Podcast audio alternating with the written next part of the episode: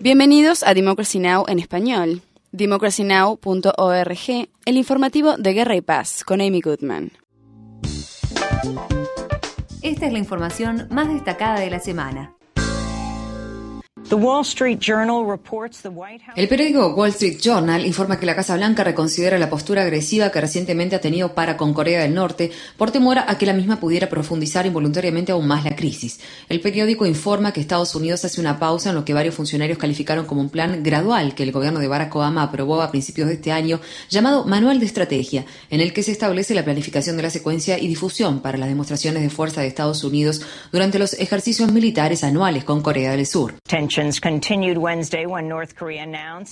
Las tensiones prosiguieron el miércoles luego de que Corea del Norte anunciara que autorizó el uso de armas nucleares contra blancos estadounidenses. Por su parte, la Casa Blanca continuó reforzando su postura militar para con Corea del Norte al anunciar que planea desplegar un avanzado sistema de defensa antimisiles en Guam dos años antes de lo previsto. En Washington, el secretario de Defensa, Chuck Hagel, expresó que Corea del Norte representa un claro y real peligro. Hagel afirmó. They um, have nuclear capacity. Uh, Ahora tienen capacidad nuclear. Ahora tienen capacidad de lanzar misiles, por lo uh, tanto han incrementado su peligrosa retórica y algunas de las acciones que han llevado a cabo durante las últimas semanas constituyen un claro y real peligro y sin duda una amenaza a los intereses de nuestros aliados, empezando con Corea del Sur y Japón, sin mencionar además la amenaza que Corea del Norte ha dirigido directamente a Estados Unidos. Mientras tanto, The United Nations General Assembly has approved the first ever treaty to regulate the global arms trade. After... La Asamblea General de las Naciones Unidas aprobó el primer tratado para reglamentar el comercio mundial de armas. Tras más de seis años de negociaciones, el acuerdo fue aprobado el martes con 154 votos a favor y tres en contra.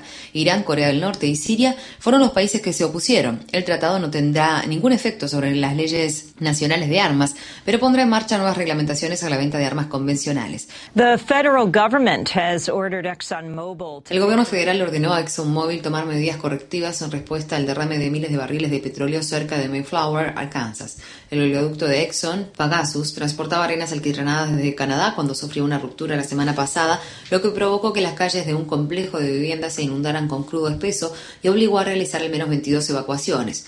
El Departamento de Transporte sostiene que Exxon calculó que hasta el momento se derramaron 5.000 barriles de petróleo. Mientras tanto, las autoridades de Arkansas lanzaron oficialmente una investigación de la ruptura y le pidieron a Exxon que conservara toda la información pertinente para un futuro juicio.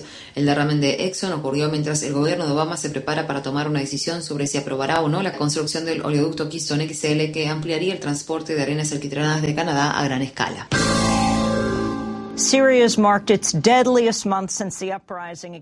Marzo fue el mes en que se registraron más muertes en Siria desde el levantamiento en contra del presidente Bayar al-Assad hace dos años. Más de 6.000 personas murieron en Siria durante el mes de marzo, según el Observatorio Sirio de Derechos Humanos, una organización opositora al gobierno. Alrededor de un tercio de los muertos eran civiles, entre ellos 300 niños y 300 mujeres, según afirmó el grupo. Alrededor de 1.500 soldados del gobierno murieron, junto con un gran número de combatientes rebeldes. Cientos de civiles y rebeldes no han sido identificados. En total, el grupo documentó más de 62.000 muertes en el conflicto, pero afirma que el número real de muertos podría ser el doble. La Organización de las Naciones Unidas calculó que el número de muertes a raíz del conflicto era de alrededor de 70.000 al mes de febrero. Y por último,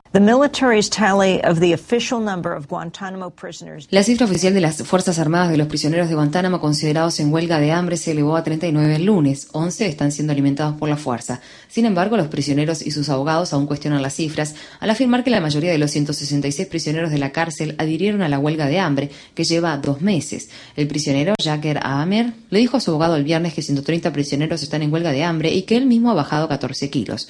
Amer, al igual que la mayoría de los prisioneros de Guantánamo, pasó más de una década en la prisión sin haber sido acusado de ningún delito.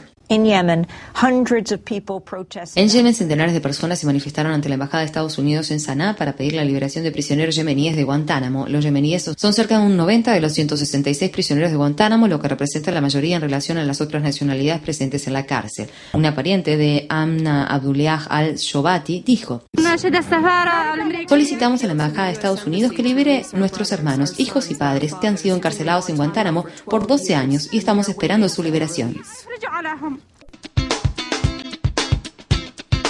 Para mayor información, visita nuestro sitio web www.democracynow.org barra es. Infórmate bien.